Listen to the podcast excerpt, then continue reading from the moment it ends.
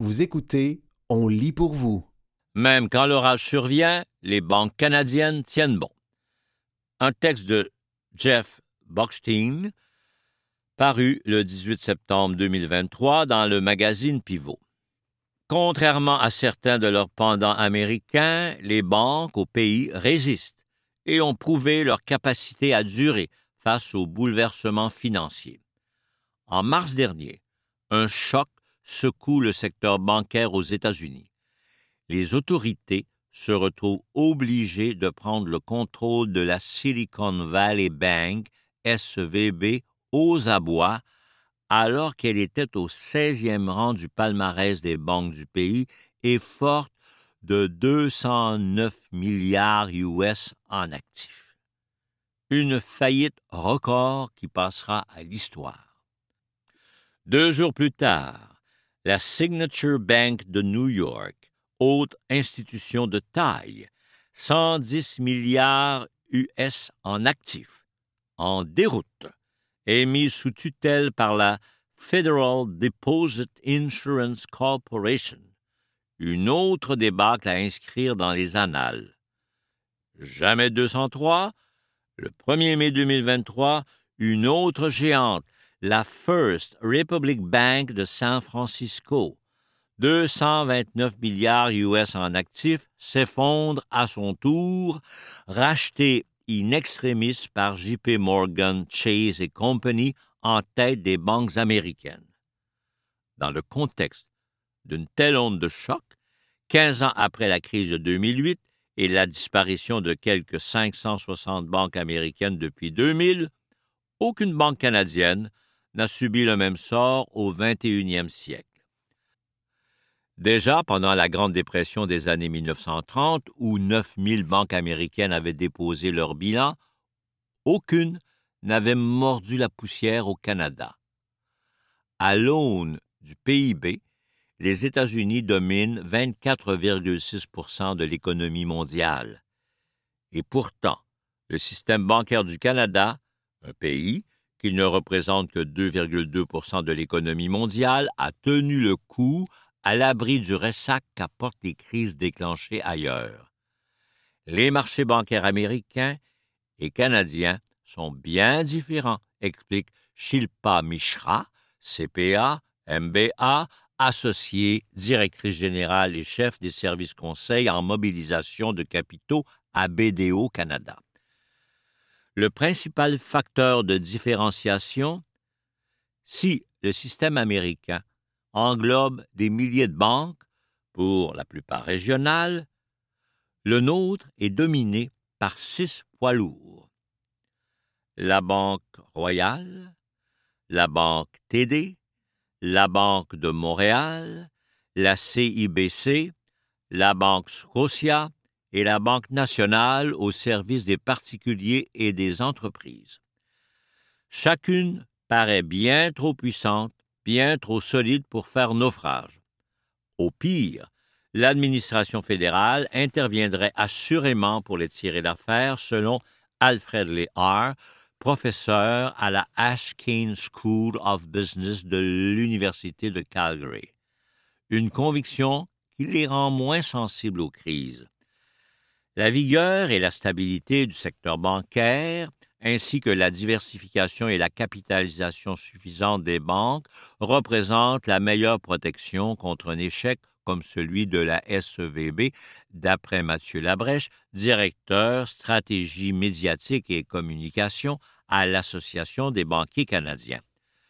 Voilà pourquoi aucune grande banque canadienne n'a fait faillite en cent ans. Les détracteurs qui jugeaient le système bancaire guindé, frileux, reconnaissent désormais le bien fondé des pratiques de prêt prudente, d'une surveillance gouvernementale diligente et d'une réglementation sensée axée sur deux piliers, la sécurité et la solidité. Des qualités qui sont aussi valorisées à l'étranger. Ainsi, le Forum économique mondial classe régulièrement nos banques parmi les plus stables, a constaté Mathieu Labrèche.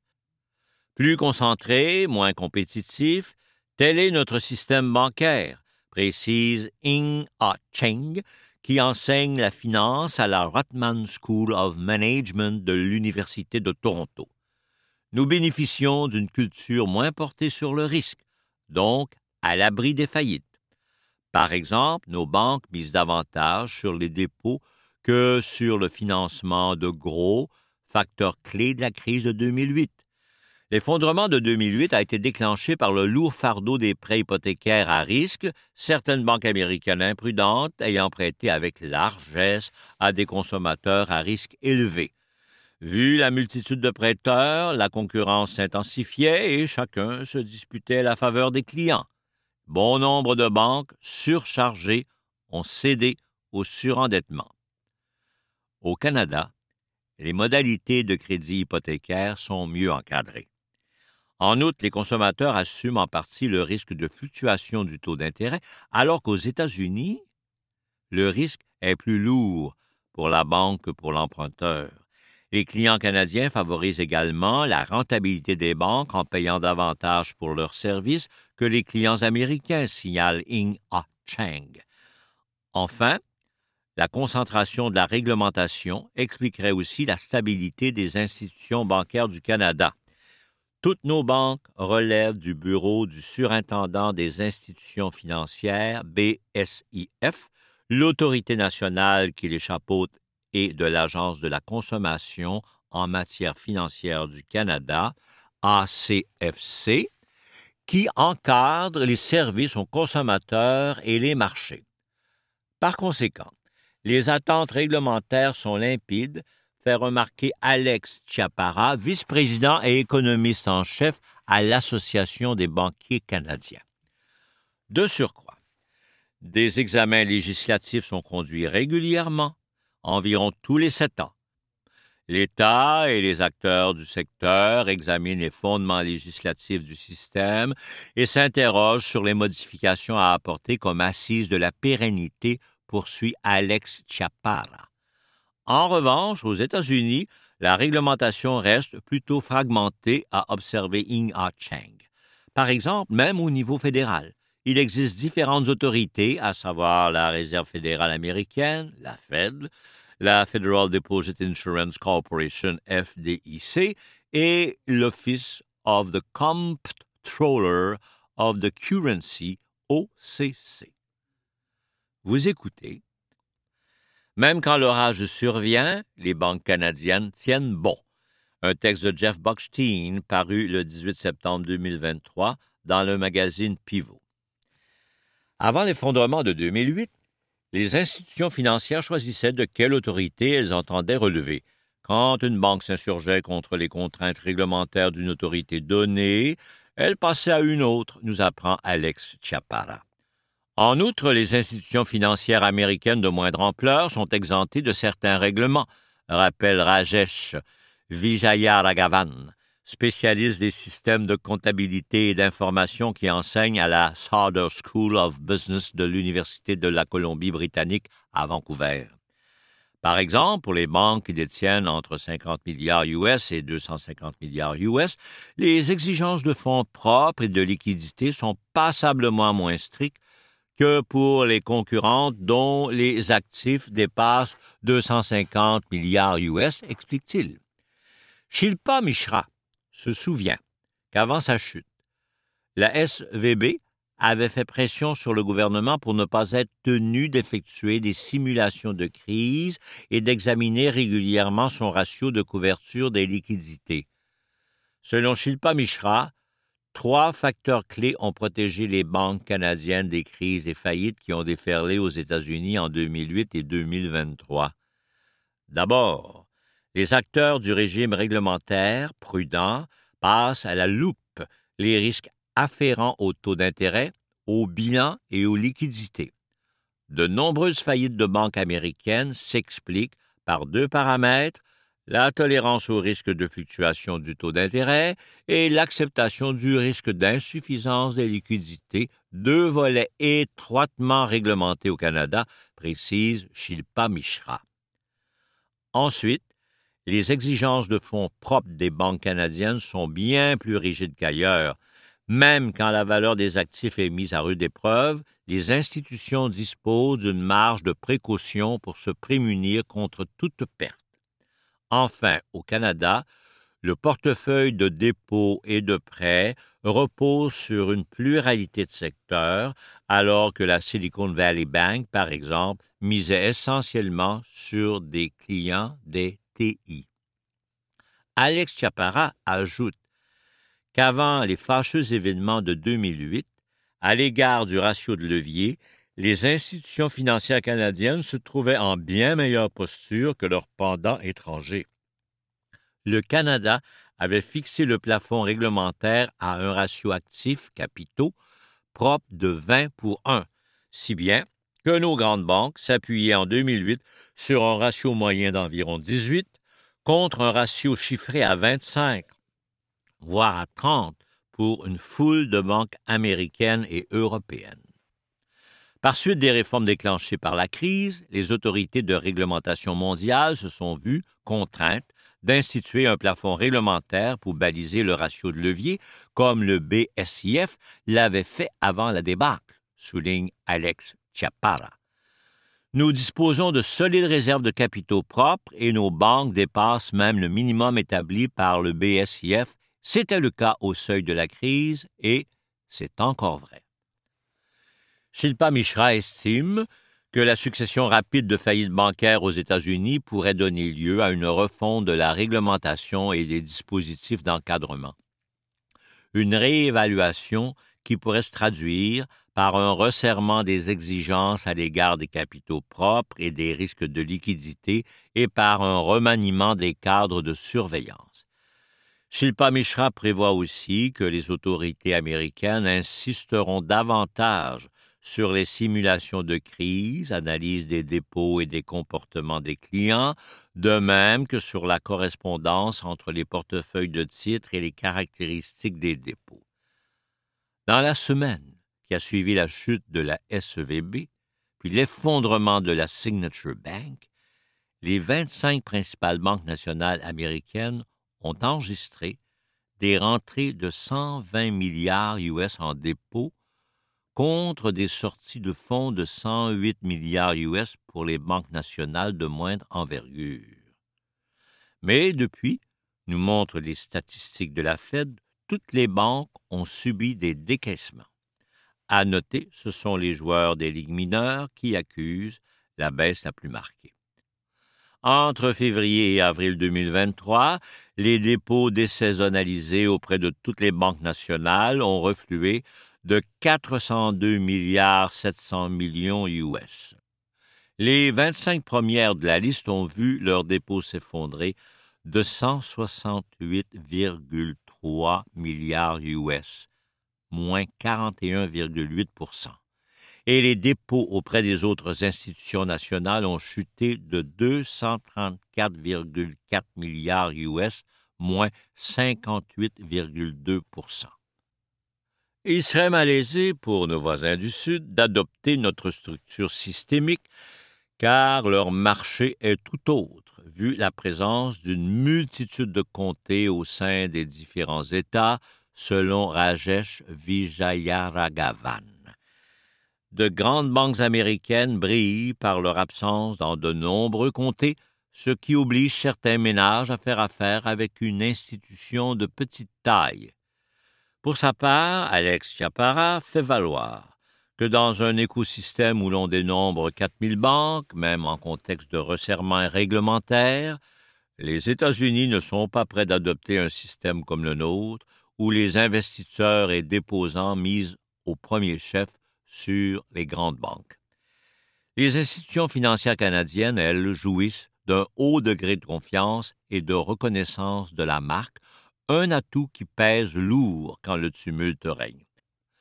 Les déposants font confiance à leur institution et n'iront pas soudain vider leur compte, pris de panique, affirme Alex Diapara. Inébranlable. Les banques d'ici ont fait leurs preuves et résisté aux coups de boutoir. Crise de 2008, COVID-19, incertitude économique, elles tiennent le coup. La confiance éprouvée, c'est le blason qu'elles arborent, de conclure Mathieu Labrèche. exemplaire la fiabilité du système bancaire canadien? Je dirais que oui, ajoute-t-il. C'était même quand l'orage survient, les banques canadiennes tiennent bon. Un texte de Jeff Buckstein paru le 18 septembre 2023 dans le magazine Pivot.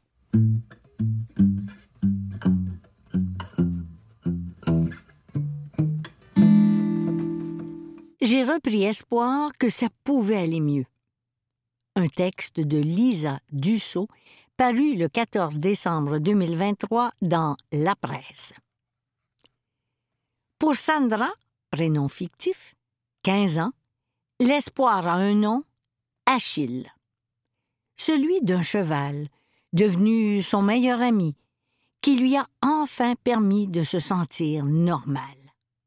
Après onze ans dans les services de la DPJ, après les coups et les insultes dans sa famille, les crises suicidaires et d'automutilation, le vent a tourné parcours d'une adolescente tenace. Des fois, ça peut paraître fou, mais ça peut sauver des vies, affirme Sandra, rencontrée dans un foyer de groupe montréalais de la Direction de la protection de la jeunesse, DPJ, un soir de novembre. Ça, c'est le coup de pouce qu'elle a reçu de la Fondation des jeunes de la DPJ dans la dernière année, grâce auquel elle a bénéficié de séances de zoothérapie. C'est là, dans un centre équestre en périphérie de Montréal, que les choses ont changé pour Sandra. Son histoire avec la DPJ débute à ses quatre ans, quand une intervenante vient la voir dans son école primaire. J'étais contente, se souvient-elle, parce qu'à cet âge-là, je ne savais pas qu'on pouvait avoir de l'aide. Dans sa famille, la violence est omniprésente. Mon père me frappait, m'insultait, il me punissait, mais des grosses punitions. J'étais privée de bouffe. Je devais passer toute la soirée dans ma chambre, relate Sandra. Suivent des années où elle passe de chez sa mère à chez son père, vivant avec la culpabilité, l'agitation et des discours incohérents entre ses deux parents. À neuf ans, Sandra craque. Elle veut mourir. Elle est hospitalisée deux mois dans un établissement psychiatrique de la métropole. Elle réalise que l'éloignement de sa famille lui fait du bien. À 13 ans, elle entame les démarches pour intégrer un foyer de groupe de la DPJ. Le même endroit où nous la rencontrons deux ans plus tard. Dans un état bien différent de celui dans lequel elle se trouvait quand elle y est entrée. Arrivée tumultueuse. Quelque chose craque chez Sandra quand elle arrive dans le foyer de groupe. Elle a des crises, des tics, arrache un tiroir de la cuisine, s'automutile. Je me suis lâchée, estime-t-elle avec le recul. Toute la frustration, la haine et l'injustice que j'avais vécues depuis mes quatre ans, ils se sont tout pris dans la gueule. Elle n'est pas une personne violente, tient à préciser Sandra. Du moins, pas envers les autres. Je m'en suis vraiment prise aux objets et à moi. J'étais impulsive, parce que j'avais grandi dans un univers impulsif, dit Sandra. Rien ne va, ni à l'école, ni dans la relation avec les autres jeunes du foyer, ni avec ses parents. Mais dans les discussions de Sandra avec son éducatrice de suivi, un sujet revient, les chevaux. Ils sont partout. Elle les dessine avec talent. Elle en parle. Elle en rêve depuis toujours. Quand je suis née, j'ai dit cheval. J'en suis sûre, lance l'adolescente à la blague. Les séances de zoothérapie sont trop chères pour ses parents ou pour les services qu'elle est en droit de recevoir de la DPJ. C'est à ce moment que la Fondation des jeunes de la DPJ entre en jeu. Des milliers de jeunes soutenus.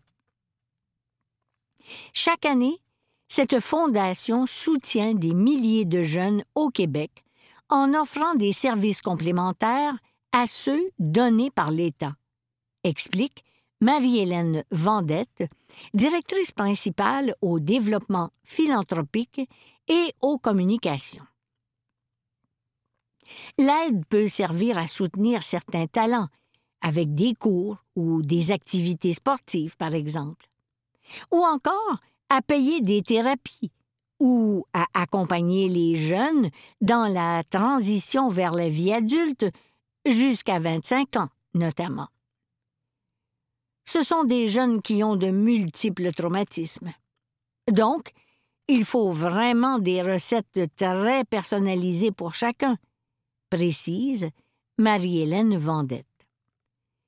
Dans le cas de Sandra, la Fondation a accepté de lui payer non pas une, mais deux sessions de zoothérapie pour une valeur totale de 2000 dollars. C'est la meilleure chose qui puisse m'être arrivée, résume Sandra. Dans le cadre de la campagne annuelle de financement de la Fondation, l'adolescente a voulu raconter son histoire, un gros défi pour elle, pour redonner un peu de ce qu'elle a reçu. Achille. À partir du moment où la zoothérapie débute, tous les mercredis avant l'école, Sandra commence sa journée avec Achille. Un cheval, beau, grand et idiot, décrit-elle en riant. Achille a été mon ami, mon vrai ami, insiste Sandra. Un animal avec qui je me suis sentie bien. C'était une sensation que je n'avais pas eue depuis longtemps. En sa compagnie, elle se sent normale, ajoute l'adolescente. Sans compter la joie de sortir de Montréal, de se retrouver dans la nature, avec les fermes, les vaches, les champs, les tracteurs, énumère-t-elle.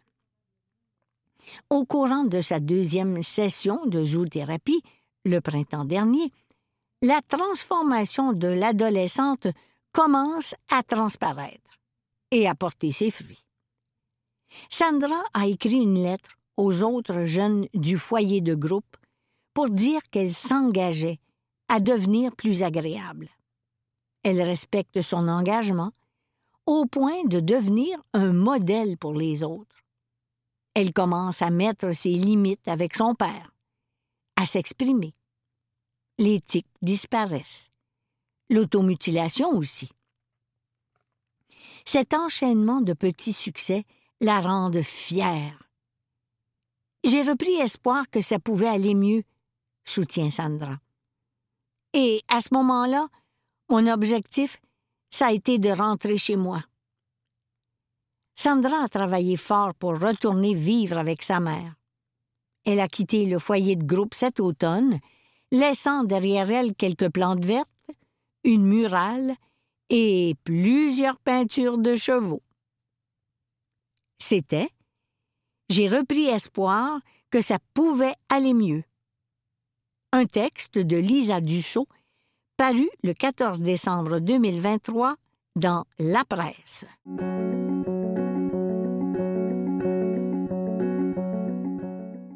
D'un océan à l'autre.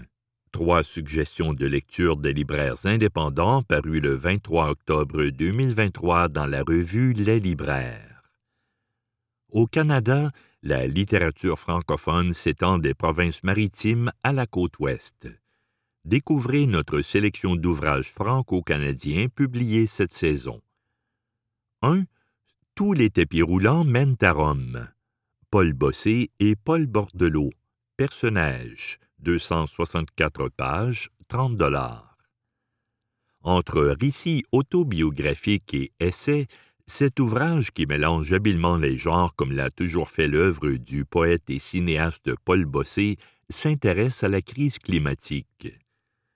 Dans le but avoué de sauver la planète en pointant du doigt notre société de consommation, il s'est donné le défi de parler, à échelle humaine, de cette catastrophe sans y réveiller l'anxiété, mais plutôt en y conviant des figures, Jean-Paul II, Mick Jagger, Spock, etc., qui illustreront, avec juste assez de légèreté vu la teneur du sujet, ce que l'éco-rebelle qui signe ce livre voit depuis plus de cinquante ans s'approcher. C'est à la fois plein d'érudition et d'émotion, et la dizaine de planches de BD signées Paul Bordelot rend le tout unique. 2. Ainsi soit-il. José Claire. L'interligne, 248 pages, 26,95 José Claire est un auteur trans établi qui est loin d'en être à sa première publication. Dans Ainsi soit-il, un ouvrage qui défonce plusieurs portes, il utilise à nouveau cette logorie de mots si finement imbriquée et intelligemment choisie. Délire comateux dans un hôpital où les corps sont à réapprivoiser. C'est comme si mon âme était aux soins intensifs et mon corps en chicane avec. Recherche de soi ou de l'autre, course avec ou contre Thanatos. Toutes les images choisies sont fortes et troublantes et véhiculent cette grande sensation que porte le personnage qui est tanné d'aimer au troisième degré comme une brûlure. 3. Michemi raconte les traités, tant que les rivières couleront. Amy Craft et Luke Swinson. Traduction Louise Binette.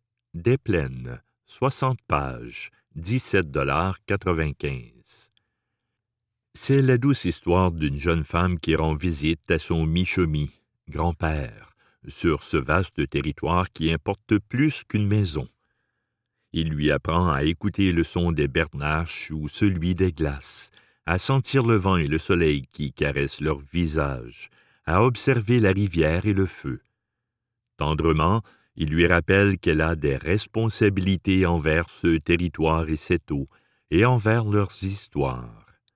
Il lui apprend pourquoi les traités doivent être respectés et en quoi ils sont à la base de toute relation. Cet album, signé par une auteure d'ascendance Anishinaabe métisse, est à la fois méditatif et politique. Dès. C'était D'un océan à l'autre. Trois suggestions de lecture des libraires indépendants parues le 23 octobre 2023 dans la revue Les Libraires.